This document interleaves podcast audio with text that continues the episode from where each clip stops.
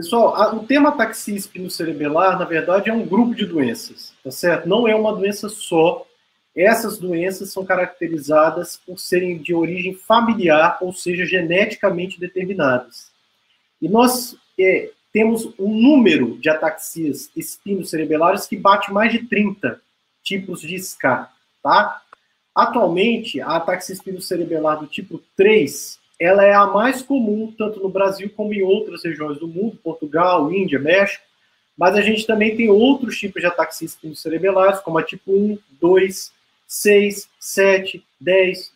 E aí, a gente tem diversas manifestações da ataxia espinocerebelar. E o que, que essas doenças têm em comum?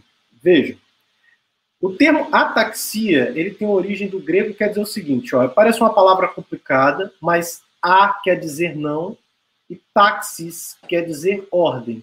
Então, a ataxia é o grupo de doenças em que você tem dificuldade de ordenar a sequência de movimentos, ou seja, uma condição que gera incoordenação do movimento das mãos e do movimento dos pés em diferentes proporções, tá certo?